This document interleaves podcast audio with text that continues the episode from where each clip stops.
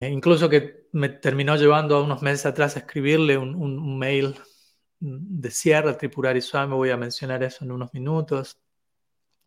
Eh, y allí, de hecho, en ese mail que le escribí a Tripurari Swami, lo menciono ahora, le comenté a él, ¿no? Como todo lo que hice, como las preguntas que le presenté, la insistencia en mi necesidad de indagación, fue desde un lugar de servicio de querer aclarar algo para poder servir mejor a su persona, a su misión, por el afecto que le tenía, por el amor que le tenía y que le sigo teniendo en, cierta medida a él, a sus discípulos de su misión. Eh, yo le mencioné, recuerdo eso en la carta, ¿no? Le dije, usted es la persona que más quise y, a la que más me di, tremendamente, fuertemente, pero también terminó siendo la, la, persona que más me ayudó en muchos periodos, pero paradójicamente también terminó siendo la persona que más me lastimó y que más me difamó, como nunca nadie antes lo hizo. Entonces, todo eso en la misma persona, lo cual se imaginarán lo complicado de acomodar dentro de uno, porque tampoco uno, uno no quiere dejar de reconocer lo negativo, pero uno no quiere dejar de reconocer lo positivo.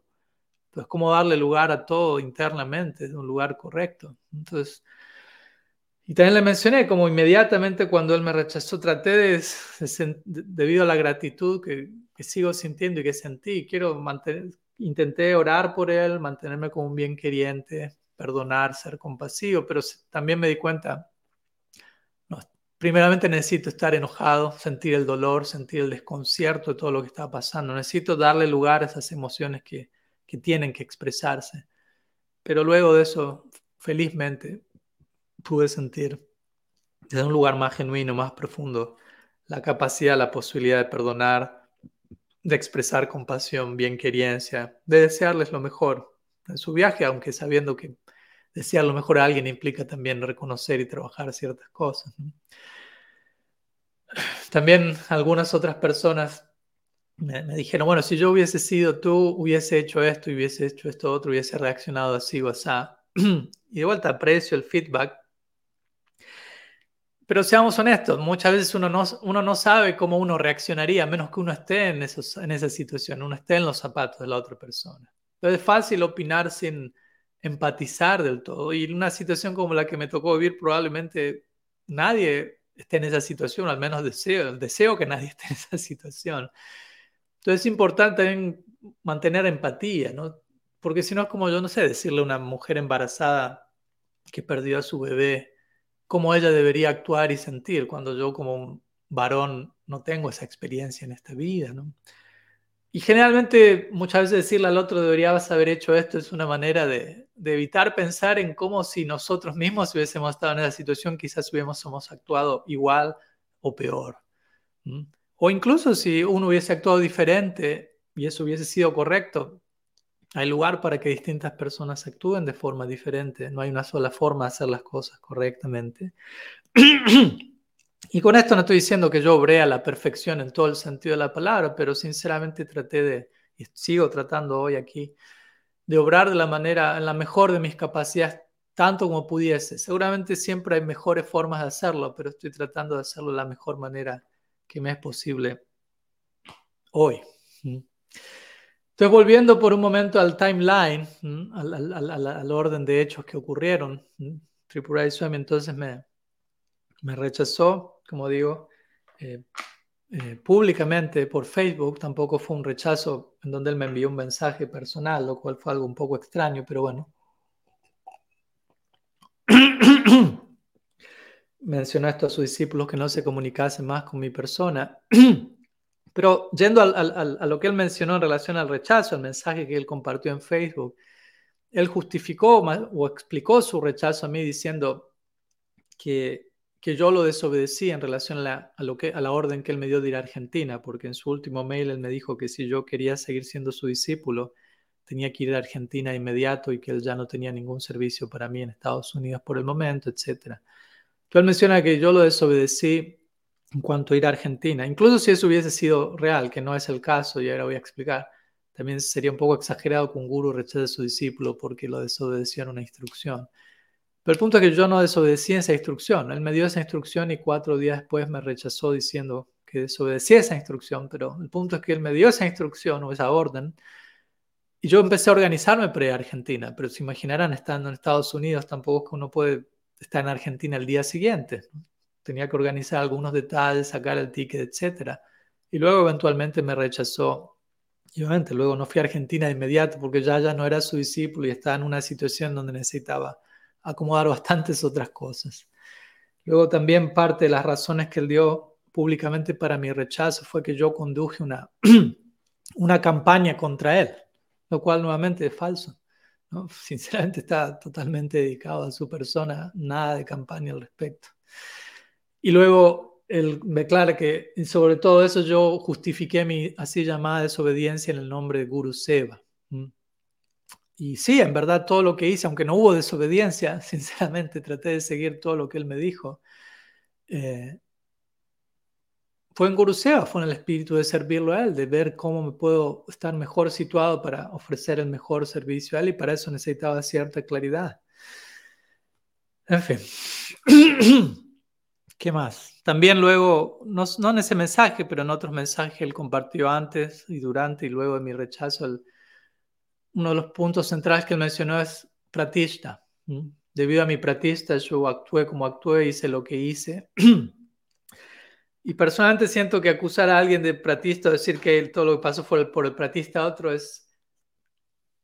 ¿Hasta qué punto uno, mi punto hasta qué punto uno puede justificar eso? Si yo acuso a alguien de tener pratista, obviamente si yo digo no, no, no es pratista, uno va a decir, ah, tu pratista te lleva a negar tu pratista, por eso estás negándolo.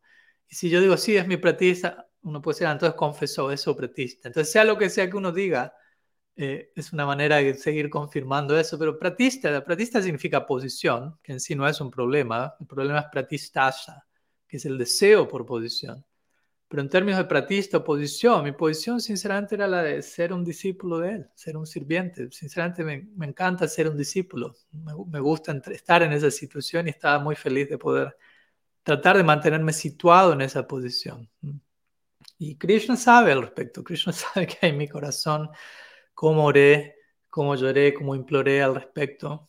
Eh, desde ese lado estoy, mi conciencia está tranquila, estoy en paz con mi almohada cada noche, pues sé que oré desde ese lugar sincero y correcto. Y otros devotos que estuvieron cerca mío, al lado mío en todo este proceso previo al rechazo, de vuelta, que fueron testigos de lo que yo estaba estableciendo, también saben, como dije, ¿no? todos, todos aquellos que fueron testigos cercanos de lo que me tocó pasar en ese periodo, eligieron tomar una distancia de Tripurari Swami. Porque de vuelta quedó muy en claro cuál era la verdadera situación y cuáles eran las, las acusaciones que se estaban haciendo totalmente infundadas. Entonces, luego del rechazo de Tripurari Swami, vino eh, un video grabado por uno de sus discípulos, Man Mohan, al cual en su momento pensé en responder, pero eventualmente no sentí la inspiración para hacerlo ni la necesidad, como que el video me pareció tan poco fundado en cosas objetivas y reales que, aunque había tomado notas luego de verlo, pero brevemente, ¿por qué digo esto? No? Por empezar, su video es una respuesta a lo que yo mencioné, pero el punto es que mi carta de 56 páginas o en mi video de una hora que grabé un año atrás, yo mencioné muchas situaciones claras y objetivas donde habían situaciones de mentiras, básicamente, de cosas no reales, no abordadas, falsas acusaciones. Y Mamohan en su respuesta no aborda ni siquiera una de esas situaciones, las pasa todas por alto y comienza a acusarme de cosas que no hice nuevamente, principalmente de que yo amenacé a Gurunista y a Tripurari Swami incluso, cuando en realidad yo no amenacé a nadie. Eh, y, lo interesante es que él comienza su video diciendo, yo no sé qué hay en la mente de Padmanabha Swami, yo no puedo saber qué hay en su mente y en su corazón, pero, y luego prácticamente todo el video es él diciendo, asumiendo qué hay en mi mente y en mi corazón, lo cual es una contradicción inmediata, ¿no? Y de ahí acusándome que me ocupe en chantaje, que he sido deshonesto, luego también diciendo contradicciones, ¿no? No, no, con esto no estoy sugiriendo que Padmanabha Swami es una paradi, pero luego del video, el primer comentario en YouTube que alguien hizo fue diciendo que yo era una parada y él inmediatamente confirmó eso. Entonces, en fin, no, no siento, no sentí ni siento que hay mucho más que decir, ya que realmente lo que ese video dice es nada. eh, son principalmente los sentimientos y las presuposiciones personales de la persona que grabó el video sin basarse en hechos reales. Y por encima de eso, Bhakti Rasa, ella misma grabó un video en un punto, unos días después del video Mohan respondiendo a eso el año pasado también. Y eso igual no dejó de ser algo desagradable, básicamente, pero quizás probablemente peor que eso, ¿no? Probablemente, seguramente, fue el hecho de que, de que Tripurari Swami luego comenzó a enviar el link de ese video a, mis mejores amigos en Argentina y mencionándoles este video representa plenamente mi posición y, diciéndoles a mis amigos que mi, mi, pratista es del tamaño de una montaña y cosas por el estilo. A, personas con las que yo viví por décadas y que me conocen de pies a cabeza y que saben que, es, que lo que Tripurari Swami o lo que, o lo que Mamohan decía en su video no es real. Ellos me conocen, saben quién soy, saben qué cosas hago y qué cosas no hago. Y, pero de todas maneras, Tripurari Swami estaba como diseminando esa, esa información, por decirlo así. ¿no? Entonces, fue difícil, como se imaginarán, ¿no? Por empezar, ser eh, rechazado y minimizado por mi guru de manera privada y de manera pública durante los meses previos al rechazo ya fue algo bastante desconcertante. Luego tenerlo él hablando, eh, ¿cómo decirlo? Hablándole a otros detrás de mí, por decirlo así, como alguien que, está desviado, que está conspirando, que es un traidor, un abusador, fue todavía más desconcertante. Luego tenerlo él rechazándome como discípulo sin ninguna razón real, y haciendo eso por Facebook y no persona, fue todavía más desconcertante. Y luego teniéndolo a él, ¿cómo decirlo? Conduciendo toda una campaña de difamación, básicamente, enviando estos mensajes a mis mejores amigos y a otros, tratando de, describirme como algo que, que, no soy, realmente es algo que nunca hubiese imaginado. Superó mi imaginación más salvaje. Mm. Y de vuelta, estoy hablando de mi caso en particular, pero al mismo tiempo con esto y recuerdo estoy indicando patrones similares que se pueden dar en otras partes, incluso en nosotros mismos si no, no somos cuidadosos. Y luego, un tiempo después de, este video, de este rechazo, no sé si unas semanas o unos meses, no tengo la fecha fija en mi mente ahora, pero quizás ya saben, pero varios de los artículos que yo había escrito en la página del armonista de Harmonist eh, que yo había escrito durante años fueron borrados eh, de la página sin habérseme avisado cuando la página misma menciona que si algún artículo va a ser removido, etcétera, se le va a notificar al autor. Y el punto es que varios artículos yo los, estaba, los había citado en mi primer libro. Entonces había links a esos artículos que al ser borrados de la página, los links en mi libro quedaron sin poder funcionar. Y luego en el armonista se publicaron artículos defendiendo la postura de Tripurari Swami, básicamente de haberme rechazado a mí, sin referirse a la situación en detalle, pero claramente en esa dirección.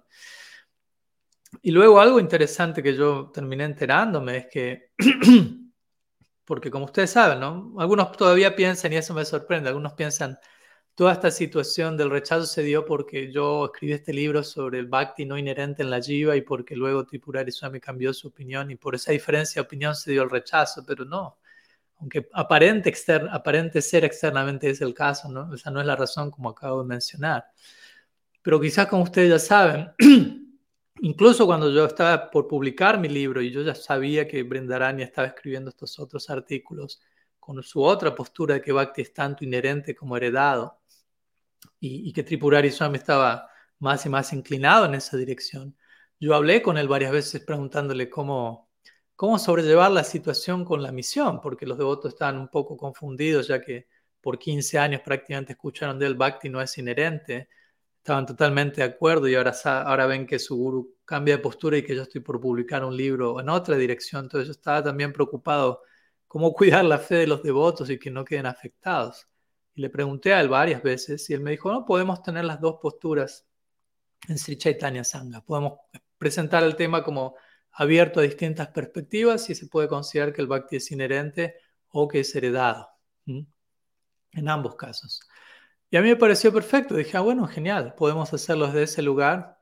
hay lugar para ambas posturas, pero el punto es que luego del rechazo yo terminé enterándome por un mensaje que, que fue escrito por un discípulo del que en realidad Tripura Swami nunca tuvo el plan de tener esas dos posturas, sino que su plan fue llevar a todos a la nueva postura que Brindarania presentó. Aunque él me dijo a mí y a otros devotos, al menos dos que pueda recordar públicamente en clase, que podemos tener las dos posturas, cosa que en verdad no era cierta, lo cual también no se sintió muy, muy genuino, muy cómodo para mí. Y también algunos argumentos que algunos seguidores de Tripurari Swami presentan como, como la razón central para que él me haya rechazado es que yo exigí que Tripurari Swami se pidiese, pidiera perdón públicamente. Lo cual no es cierto, yo no exigí, sino más bien yo hablando con Gurunista, él me preguntó y yo sugerí, sí, considero que, una, que, un pedido de perdón público sería algo que genere humildad en, la comunidad, porque de vuelta, tanto Brindarani había hecho presuposiciones cerradas sobre mi persona, Tripurari Swami las apoyó sin saber si eran ciertas o no, sin consultarme, eso generó perturbación en el Sangha. ¿Qué problema hay en reconocer ese error y pedir disculpas? ¿Mm? Para mí sería algo que el resto de la comunidad se sentiría conmovida e inspirada con eso, al ver cómo personas mayores reconocen sus errores. ¿Qué, problema debería tener un guru en reconocer sus errores? Y de vuelta, yo nunca exigí eso.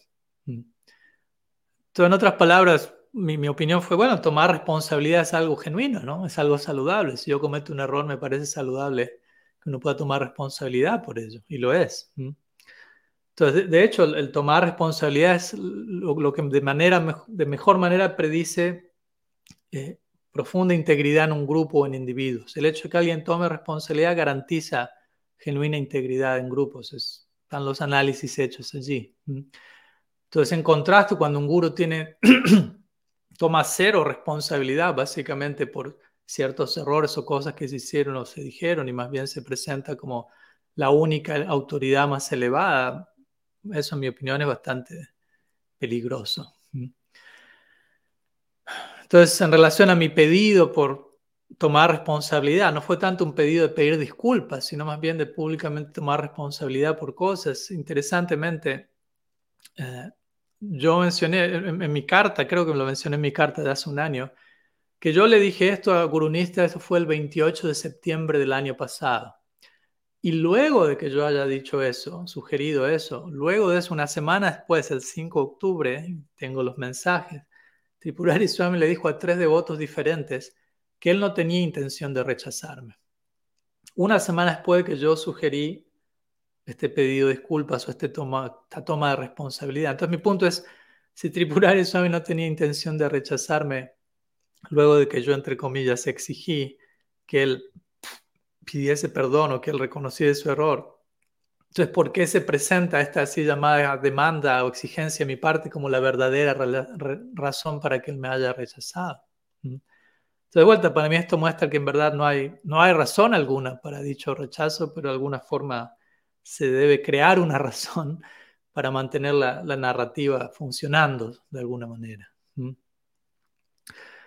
Y desafortunadamente, al menos por lo que yo sé hasta ahora, Tripura Swami sigue sin resolver esta situación, porque él sigue sin reconocer su parte, básicamente. Él ha puesto toda la responsabilidad de esta situación sobre mi persona, como devotos me han dicho que él dijo, ¿no? que yo soy el que está equivocado, que todas las fallas sobre mi persona y que toda la situación desastrosa es debido a cómo yo actué, etc. Y de vuelta, lamentablemente, él no se abre a, reconocer sus errores y es algo que también le mencioné a él en, mi carta y que lo he mencionado previamente, ¿no? que algo que yo observo en él y que es un patrón similar al que yo observé en mi primer guru, Bhaktilok Pranad es que él no acepta pares, él no acepta iguales, básicamente. Él se relaciona con todos como discípulos, estudiantes. Él, no tiene básicamente amigos, ¿no? personas que se van a relacionar con él de igual a igual, no que lo van a tratar como un discípulo, como un guru, perdón. Y eso lo hablé con varios de los discípulos de Prabhupada que tomaron distancia de Tripurari Swami, quienes son sus hermanos y hermanas espirituales, pero ellos me dijeron, él nunca nos trató como hermanos o hermanas, como iguales, siempre nos trató como discípulos. Entonces, al ponerse en ese tipo de pedestal a generar esa distancia, no hay feedback, no hay ida y vuelta. Y, como sabemos, nada contribuye más a, la evolución, a la evolución saludable que el, feedback, ¿no? que un tipo de feedback. feedback. Por feedback me refiero a aprender de, las de cómo las elecciones y las acciones de uno afectan a otras personas. Entonces, si eso no está presente en una figura de autoridad en especial, entonces tenemos una situación bastante delicada, bastante frágil, diría yo. Pero probablemente una de las lecciones centrales, eh, de nuevo, que han acontecido en mi situación, pero que acontecen en otros patrones también, es que en base a cómo la situación se dio, en base a cómo se manejó, cómo fueron las reacciones que se dieron, yo personalmente considero que la manera en que mi situación fue tratada en Sri Chaitanya Sangha fue muy similar a, la, cómo un culto funciona. ¿Cuáles son los elementos centrales en un culto? Por un lado tenemos un líder que es sobreposicionado, sobreabsolutizado, sobreenfatizado, o que el líder mismo se posiciona de esa manera. Luego tenemos una narrativa exclusiva y única acerca de una situación en particular, como fue la mía, esta la, la única versión de los hechos que se da al grupo. También tenemos en cultos generalmente un enemigo en común para crear unidad en el grupo. ¿no? Nos unimos estando en contra o en desacuerdo con esa persona. Y luego, obviamente, considerando esos tres primeros puntos, está la implicancia clara de que si uno está en desacuerdo con estos puntos, con todo eso, básicamente uno queda fuera del grupo. Y probablemente también queda, hay ostracismo, de vuelta, uno es usado como chivo expiatorio, rechazado, difamado, como ocurrió a mi persona, básicamente.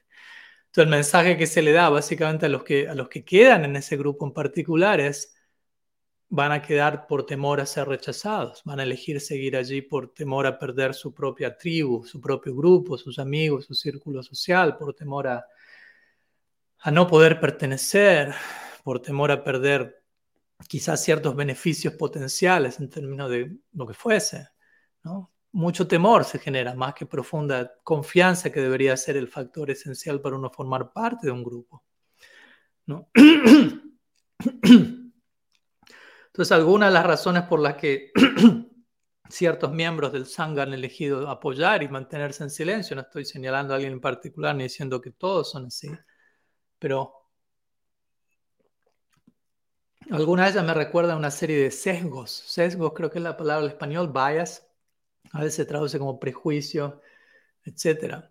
Es una serie de sesgos que cité en mi libro y que he visto que son bastante operativos en esta situación en particular, ¿no? Eh, y que quizás nos dan una, un los voy a mencionar con su permiso, o sin su permiso, nos dan un vistazo de, cuando situaciones potenciales de abuso se puedan estar dando, ¿no? Si, estos sesgos, si estos prejuicios son exhibidos, sea por un líder sobreenfatizado, eh, por una audiencia eh, callada, en silencio, que no menciona nada, etc. Entonces, lo voy a mencionar brevemente. Uno es el sesgo de confirmación, que es la tendencia a rechazar cualquier cosa que no encaje con el entendimiento actual de uno, con los paradigmas actuales de uno, con los sistemas de creencias de uno, etc. Otro es el sesgo de complejidad, que es nuestra tendencia a preferir una mentira simple a una verdad compleja. Otro es el sesgo de comunidad, o nuestra tendencia a rechazar cualquier idea que va a poner en peligro nuestro estatus, nuestra posición en la, comunidad a la que pertenecemos. En otras palabras, elegir nuestra tribu por encima de la verdad. Otro es el sesgo de complacencia, que tiene que ver con nuestra tendencia a rechazar información que nos, hace, nos vuelve incómodos o que es información no conveniente o que interrumpe nuestra complacencia. Otro es el sesgo de confianza, que es nuestra tendencia a creer en personas que muestran confianza, o sea, que se muestran muy confiadas y muy seguras. Eh, mm, sí, básicamente eso, ¿no?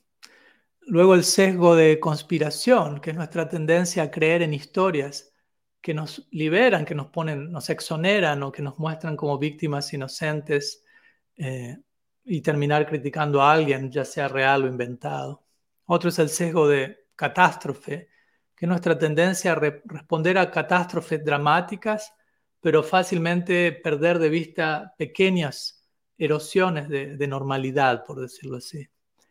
Y por último tenemos el sesgo de cash o de efectivo, que es nuestra tendencia a aceptar o rechazar información que puede interferir con la manera en la que estamos ganando dinero en nuestra vida. Entonces, personalmente siento que varios de estos sesgos se han expresado en mi situación en particular, ya sea de parte de Tripurari Swami, algunos de sus seguidores. Al decir esto nuevamente, no los condeno, no estoy diciendo son malas personas, trato de entender, trato de ser empático, pero trato también de observar objetivamente en base a reacciones a cosas que se han dicho, etc. Y como digo, al mencionar estos sesgos tampoco estoy limitando a Tripurari Swami y a sus seguidores a tener estos sesgos. Más bien los estoy mencionando, estos prejuicios y sesgos, para alguna manera normalizarlos, básicamente. Para tener en claro qué tan posible eso puede manifestarse en el día a día en cualquiera de nosotros. De hecho, el espíritu de esta presentación no es tanto apuntar a ciertas cosas, sino más bien luego de haber apuntado a esas cosas, también normalizarlas, no, no, normalizar el abuso, obviamente, pero sí ser eh, realista y reconocer, la mayoría de nosotros quizás vamos a estar incurriendo en alguna forma de, algunos de estos prejuicios o sesgos que acabo de mencionar. Y, obviamente si incurrimos en alguno de estos sesgos, eso puede abrir las puertas a potencial abuso también. Entonces, de vuelta, el problema principal aquí no es tanto que estas cosas, estos sesgos se den, de hecho van a ocurrir, pero el punto es cuando estas cosas ocurren y no son reconocidas. Ese es el problema central. Puede haber sesgo, puede haber prejuicio, puede haber abuso. Y eso es en sí mismo un problema, sin duda. Pero el no reconocer eso o el no, ser, no estar dispuesto a reconocerlo incluso puede llevar incluso a formas mayores de abuso. Y, y para mí el patrón más peligroso en este sentido es que de vuelta alguien comete un tipo de abuso no lo reconoce y alrededor de esa persona el entorno no dice nada, se mantiene en silencio, siendo testigos de algo que saben que no es correcto. Para mí esa combinación es la más peligrosa de todas, porque va a crear mayor abuso con, el tiempo. Y este tipo de patrones también a veces los encontramos en dictaduras o regímenes totalitarios, ¿no? donde las personas aceptan eso, se rinden a eso, se vuelve, se normaliza, lo aceptan en silencio, ¿no? Recuerdo hace unos, unos días atrás estaba viendo un documental sobre Corea del Norte, no sé si conocen la situación actual del país, pero básicamente nadie puede salir del país, nadie puede comunicarse con personas fuera del país, nadie puede leer libros espirituales, los celulares son dados por el gobierno y monitoreados por ellos, etcétera, etcétera. Y uno dice, bueno, no quiero algo así, nunca quisiera algo así, pero si no queremos un Corea del Norte, entendamos que también podemos comenzar con todo eso nosotros mismos, ¿no? De alguna manera ser testigos de abuso y no decir nada, permanecer en silencio cuando sabemos que algo no es correcto debido a conveniencia, seguridad, confort, lo que sea. Y en esos casos vamos a estar creando un pequeño Corea del Norte alrededor de nosotros, en nuestras vidas. Entonces la forma para que eso no ocurra es diría yo, ser lo suficientemente valientes para poder señalar esos abusos, esas situaciones que necesitan ser señaladas. Y, diría que básicamente es una de las razones por las que escribí este libro recientemente, ¿no? Personalismo radical, en donde uno observa en la comunidad Gaudí, más allá de eso, situaciones que no están bien, que no son sanas, que no son saludables y que necesitan ser abordadas. Y obviamente en lugares como Corea del Norte o en cualquier otra dictadura que uno pueda estar construyendo en el día a día, incluso inconscientemente, uno también necesita una narrativa para justificar el abuso, para justificar esa situación, para que no se vea como abuso el abuso. Entonces, muchas veces no es tanto qué tan, qué tan malo es el abuso, sino qué tan distorsionada es la narrativa para que, justifica el abuso, que indirectamente promueve el abuso incluso a personas que puedan no ser abusadores ellas mismas, pero si esas personas entran en esa narrativa, entonces la narrativa misma los lleva de alguna manera al abuso, por decirlo de alguna manera. Como digo, quizás son buenas personas, pero el precio de comprar esa narrativa, de entrar en esa narrativa, es que quizás uno termina siendo un abusador, un cómplice en algún nivel o en otro. Porque igual la narrativa puede sonar gloriosa, como en el régimen nazi, ¿no? Ellos presentaban tenemos que preservar la raza aria, esa va a ser la gloria de la humanidad, y para eso tenemos que protegernos del gérmenes de los judíos, por decirlo de alguna manera. Y quizás para los, los alemanes en esa época sonaba, ese discurso sonaba heroico, sonaba noble, pero de hecho era el infierno mismo, ¿no? Entonces, el punto es la importancia de, de, poder hablar, ¿no? Si no hablamos, ese silencio genera un espacio y ese espacio se puede volver cada vez más grande, cada vez más problemático. En fin, pese a, como digo, a, lo desconcertante de, muchas de estas experiencias, reacciones, actitudes, a lo doloroso de lo que tocó atravesar, como digo, personalmente elijo, elijo voluntariamente estar culminar en un lugar de agradecimiento, así como elegí empezar desde allí, estar agradecido por todo lo que pasó, ya que el rechazo que, recibí, por decirlo así, me llevó a, por fuerza de las circunstancias a un lugar más profundo. No es tanto, trata de predicar un mensaje profundo y vas a ser rechazado, quizás es más bien ser rechazado y vas a encontrarte con, un, con algo más profundo, con un mensaje más profundo, con una visión más profunda de lo que realmente está pasando alrededor de uno. Tengo una frase que quería compartirles hoy de Richard Rohr al respecto, que, le, que, leí hace unos días y me pareció bastante acertada al respecto, ¿no? De, al uno ser rechazado, ¿cuál es la perspectiva que uno recibe siendo rechazado? Entonces él dice, parece ser que a menos que alguien sea excluido de cualquier sistema, a menos que eso ocurra, uno no va a ser capaz de reconocer las idolatrías, las mentiras o la el lado sombra de ese sistema parece haber un tipo de ceguera estructural para aquellas personas que están demasiado conformes y satisfechas dentro de un grupo.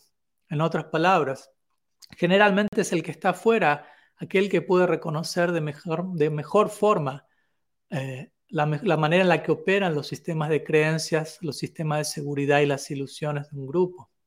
Aquel que está del todo dentro está demasiado cómodo dentro para poder llegar a ver los ídolos eh, de, una institución, de un sistema o de un país. Fin de la cita. Entonces, me siento bendecido en ese sentido, como digo, aprecio la perspectiva que uno ha recibido en ese sentido. Y como digo, el año previo, este año último que ha pasado, el más doloroso, el más complicado, pero el más bendecido paradójicamente, primeramente tuve que, que sentirme desconcertado, tuve que permitirme experimentar eh, un dolor como lo que nunca antes experimenté, enojo, antes de poder llegar a un lugar de compasión, de perdón, de, de bienquerencia genuina, donde siento que pude, estoy, me encuentro en este momento y ojalá pueda encontrarme cada vez más. Y soy desde ese lugar de compasión y bienquerencia, como les digo, es que unos meses atrás le escribí un mail de Sierra Tripurari Swami, ya que el último mail que él me envió fue el que me envió un año atrás eh, diciéndome que si no iba a Argentina no era más su discípulo, etc. Yo nunca respondí a ese mensaje porque tampoco el mensaje era una invitación al diálogo, pero sentí la necesidad un tiempo atrás de escribir ese mail para cerrar el capítulo y seguir adelante. Y allí obviamente le expresé a Tripura Swami que mantenía la misma opinión que, que sigo teniendo, ya que como digo, lo que pasó es lo que pasó, pero también expresándole a él mi deuda, mi gratitud, mi afecto. Y como todo lo que hice eh, y lo que sigo haciendo, elijo hacerlo por amor, por afecto a él y a su sanga, aunque externamente pueda tomar una forma en la que uno parezca ser no muy amoroso, pero es importante entender el trasfondo invisible de eso. Entonces, pese a todo, estoy profundamente agradecido ya para ir concluyendo. Quizás para algunos de ustedes sea paradójico y difícil de entender cómo, cómo Marás puede considerar que un grupo es, está actuando similar a un culto por momentos y al mismo tiempo aprender de ellos y estar agradecido, pero hay lugar para todo eso ocurriendo simultáneamente. ¿Mm? Entonces lo que he compartido hoy es mi propio testimonio, como digo, pero estoy tratando de usar mi testimonio, que es lo, único que personalmente he experimentado, para apuntar a otras situaciones y a otros testimonios que se están dando, que se pueden dar en otras, en la comunidad más amplia, Gaudia, o en otras situaciones más allá de nuestra comunidad incluso. ¿Mm? Y como ya mencioné, y lo vuelvo a mencionar porque siento es un punto importante, aquí no, no estamos acusando a alguien de tener mala intención o ser una mala persona, pero sí marcando este punto que muchos de los abusos más traumáticos pueden ser realizados por personas que tienen asuntos humanos no resueltos, no armonizados, pese a avance espiritual, y que quizás no están conscientes de ese asunto por resolver y termina llevando a una forma de abuso u otro. Y especialmente en la relación guru-discípulo, hay bastante potencial para que esto ocurra. De vuelta, la relación guru-discípulo es lo más hermoso que existe, pero también tiene potencial para estos patrones un tanto tipo de culto que puedan ocurrir y siguen ocurriendo. Y considero personalmente que es importante que mantengamos cierto discernimiento acerca de ello de forma de preservar esta relación sagrada guru-discípulo por lo que es realmente y no que tengamos codependencia en el nombre de la rendición o abuso pastoral en el nombre de misericordia sin causa o estar pasando trauma no resuelto a otros en el nombre del parampara, etc. Y como se imaginarán, unos pensamientos más antes de concluir, toda esta situación también me, me mantiene reflexionando qué es lo que yo puedo aprender personalmente, todo eso todavía, qué puedo seguir aprendiendo. Ya que los dos primeros gurus que tuve, Bhakya Pramadvaiti y Swami Tripurari, en un sentido obviamente no estoy comparando los dos casos del todo, pero han habido patrones en común, ¿no? Como digo, ambos no aceptando demasiado consejo, guía, no teniendo iguales amigos, de alguna manera posicionándose en cierto pedestal que no permite opiniones, diferencias de opinión, ambos rompiendo ciertos acuerdos que que quisieron en términos de compromiso como guru hacia el discípulo o negación de tomar responsabilidad de lo que estuvieron haciendo. Interesantemente, ambos abandonaron ISKCON en parte considerando que los gurus en ese momento estaban demasiado autocentrados. Pero de alguna manera personalmente opino que ambos terminaron repitiendo esa historia y haciendo algo similar, así como ha ocurrido en otros sangas, ¿no? Y de vuelta, yo mismo puedo terminar haciendo eso mismo. No estoy apuntando a ello, estoy solamente observando el patrón, tratando de aprender y decir, bueno, Krishna me está mostrando con eso que debo poner atención porque es fácil caer en eso. Y, tengo que mantenerme vigilante. ¿no? Y de vuelta menciono esto para no, no, Toda esta presentación no apunta a alguien en particular, sino que apunta a ciertos patrones y a la posibilidad de que esos patrones puedan estar aconteciendo en cualquier lugar y empezando por mi persona por tomar responsabilidad de elegir abrir la boca en esta presentación, eso genera un compromiso individual. Porque esto le puede pasar a cualquiera, ¿no? Entonces, si ustedes también me ven a mí en algún momento haciendo algo de esto, en mi situación como sannyasi o mentor o figura pública, si yo, si yo entro en alguno de estos patrones, o ya lo estoy haciendo, lo hago más o lo que sea, les pido por favor que me lo digan con empatía, con afecto. Eh, quiero estar abierto a feedback, a diálogo, a, relaciones con iguales, a, quiero proteger, estar protegido de mí mismo, básicamente. Mm. A este, a este respecto recuerdo una carta astral que, que, me hice en India hace unos años atrás por un tema de salud que yo tengo, la epilepsia, que para aquellos que no sabían no es, no es algo muy grave, por suerte se sobrelleva bien. Y el astrólogo me dijo, bueno, lo relacionó con, en mi vida previa yo cometí eh, violencia, Y, por, e, a otros. Y en esta vida, como reacciona a eso, por eso tengo epilepsia. No sé qué tanto eso se no, pero elijo quedarme con eso. ¿Y por qué digo esto? Porque de vuelta, aquí estoy yo hablando un tipo de abuso, señalando un tipo de abuso. Y quizás, aunque en esta vida personalmente no considero haber incurrido en, ese tipo de abuso, probablemente sí lo hice en mi vida previa. Y por eso me esté tocando pasar recibir ese abuso a mí en esta propia vida, ¿no? O incluso probablemente a futuro, en esta vida, en otra vida, uno lo haga. Entonces menciono esto como para que también ustedes me ayuden a detectarlo, para yo poner todo en la balanza y para que también mis propias declaraciones se vuelvan humildes, por decirlo así, en relación a otras personas y dejar en claro que lo que puede estar pasando a otros me puede pasar a mí también, ¿no? Entonces, y obviamente, claro, con todo esto que estoy diciendo, no estoy planeando aquí llevar la situación a un caso legal a la corte o hacer un escándalo y un documental en Netflix sobre lo que me tocó pasar, ni tampoco hacer un video, una presentación aniversario todos los años, cada año que pase de, este día. Por eso también no estoy permitiendo comentarios en, los videos que estoy publicando, porque no quiero tampoco con esto generar toda una, debate, una controversia, ¿no? Simplemente sentí la necesidad de expresar estos puntos, ¿no? Y quien quiera, obviamente, que comunicarse en privado, saber algo más, compartir, podemos seguir charlando. Luego de Kartik, ya que como digo, en Kartik no estoy chequeando redes sociales. Aquellos que no estén interesados en seguir viendo este video, en hablar conmigo, pueden cancelarlo de inmediato, pero personalmente sentí compartir estas palabras para poder cerrar aún más este capítulo, sanar esta experiencia y ojalá también generar, ¿no? Cierto sanación y cierre de capítulo a otras personas involucradas en esta situación o en situaciones similares. Eh, así como yo personalmente me siento redimido por, a través de esta, de esta situación compleja y por la gracia de Krishna, también es mi deseo ¿no? que otras personas que estén yendo, atravesando situaciones similares, ya sea en el pasado, presente, futuro, también puedan encontrar algo de esperanza de claridad, alivio en estas palabras, de manera que mi propia experiencia traumática eh, se justifique, ¿no? quede redimida en sí misma.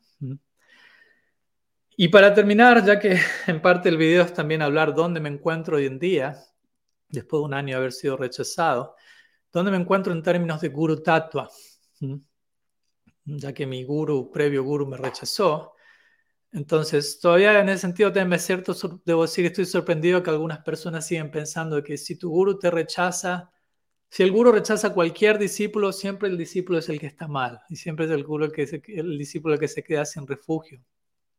Entonces me sorprendió eso, ¿no? Que, qué tan fácil algunas personas también me catalogaron como desviado, fuera de casta, eh, o desconectado del paramparo sin refugio porque mi guru me haya rechazado sin considerar qué tan genuinas fueron las razones para el rechazo, básicamente. Entonces, en el caso, en mi caso personal, como ya compartí, personalmente siento que fui rechazado por yo no permitir más abuso, que fui rechazado por tratar de preservar mi integridad, mis valores, mis principios, que fui rechazado por elegir la verdad y no elegir la sumisión ciega. Entonces, entonces, ¿qué tanto fui rechazado por el principio de Sri Guru, por Guru Tattva? El principio de Guru Tattva es el departamento mismo de la verdad. Entonces, ¿qué tanto fui rechazado por yo mantenerme aceptando la verdad en mi vida? Entonces, obviamente, ¿no? y de hecho, para mí tomar la postura que tomé me está ayudando y me ha ayudado a seguir yendo más profundo en todo lo que Guru Tattva representa, encontrarme con un aspecto más profundo. Entonces, dicho eso, no, no considero que haya sido rechazado, no, no considero que me quedé sin guru, que no tengo guru, que estoy desconectado del paramparado de Guru Tattva. No considero que no hay refugio, que no hay, que no hay misericordia, que no hay conexión con el parampara. Lo siento muy claramente presente. Y no digo esto como una excusa para no conectarme oficialmente como un guru en forma humana en esta vida. Estoy abierto a eso si eventualmente se tiene que manifestar. Pero también estoy abierto a que si Krishna considera mantenerme en la situación extraña en la que estoy durante toda esta vida para generar algún servicio desde ahí, también estoy abierto a que eso tenga que ser así, así por lo que estoy abierto a, a cómo Guru se tenga que revelar en mi vida. Entonces, en fin, en conclusión, luego de un año de haber sido rechazado por Tripurari Swami, que es el título de la presentación de hoy, eh, estoy profundamente agradecido de lo que he recibido. Aún tengo afecto por por él y por todas las personas implicadas eh, y por todas las personas sobre las que estoy hablando en este video. De hecho, si uno quiere a alguien, uno va a hablar muchas veces fuerte acerca de esa persona porque lo quiere, porque tanto lo quiere. ¿Mm? Entonces, pero pese a todo eso, como digo, deseé establecerme, señalar algunos de estos puntos claramente, ya que como seres humanos tendemos a olvidarnos algunas cosas, algunas formas de abuso, como mencionamos, se toman muy a la ligera, se tienden a normalizar y, son abusos que pueden ser igualmente traumatizantes que otras formas de abuso. ¿no? Entonces, como el famoso dicho dice, ¿no? Sí, siempre perdona, pero nunca olvida. Entonces, desde ese lugar trato de, de compartir lo que compartí. Y como digo, estuve pensando bastante, ¿no? Lo hago, no lo hago, grabo el video, no lo grabo, cuál es la mejor forma de expresar mi situación presente, dónde estoy, luego de un año de, ser rechazado por Tripura Swami, etc. ¿Cómo hacerlo desde un lugar que genere sanación en otros, sanación en mí? Y, bueno, quizás algunos piensen si realmente estoy agradecido a Tripura Swami, la mejor forma de expresar el agradecimiento sería estar en silencio y no grabar esta presentación y respeto que esa pueda ser el sentimiento y la necesidad de alguien, pero en mi caso personal, luego de, haber tomado un tiempo para orar y reflexionar, llegué a la conclusión de que la mejor forma de expresar gratitud, compasión es compartiendo lo que compartí aquí, con la esperanza de, ojalá ayudar no solo a las partes implicadas y a mí mismo, obviamente, tratando de cerrar mejor el capítulo, sino también ayudar a partes no implicadas que puedan usar mi testimonio como un patrón general que les pueda proveer cierto discernimiento en caso de que atraviesen, perdón, situaciones similares. Entonces, en resumen, ese es el tema central que quería compartir hoy. Para que haya sanación y cambio, primero tiene que haber eh, reconocimiento, tiene que haber abordaje de aquello que hay que sanar. Y aunque esto pueda ser visto por fuera como una acusación para algunos, más bien se intenta señalar aquí ciertos patrones que necesitan ser abordados para que haya genuina sanación. Y eso es lo que realmente deseo para cada uno de nosotros, que haya redención, que haya sanación al reconocer la verdad y que luego naturalmente el seguir adelante surja naturalmente como un resultado de ese reconocimiento y de esa sanación previas. Entonces he tratado de discernir de la mejor manera, he tratado de, hablar desde el lugar más sincero posible. He estado orando antes de apretar rec aquí hoy. Eh, he tratado de hacer, presentar, hacer mi presentación desde el lugar más auténtico posible. Obviamente, seguramente no está libre de fallas, por lo que permanezco abierto y, y dispuesto a recibir feedback, reciprocidad empática de quien quiera que la quiera compartir. Y en anticipación pido perdón si, si he creado alguna ansiedad con alguna de mis palabras o con cualquier acción, cosa que haya dicho o hecho en el pasado. Así que bueno, concluyo aquí deseando que, que tengan un muy bendecido mes de Kartik, lleno de oración, lleno de integridad, lleno de misericordia. Sri Kartik Brat aquí ya. Shri राधा ठाकुरानी की जय श्री सचिनंदन गौर हरि की जय श्री हरि नाम प्रभु की जय गौर भक्त वृंद की जय गौर प्रेमानंद हरि बोल वंश कल्पतरुभ्यश्चा कृपा सिंधु च पतितानम पवानेभ्यो वैष्णवेभ्यो नमो अनंत कोटि वैष्णव वृंद की जाए गोड हरि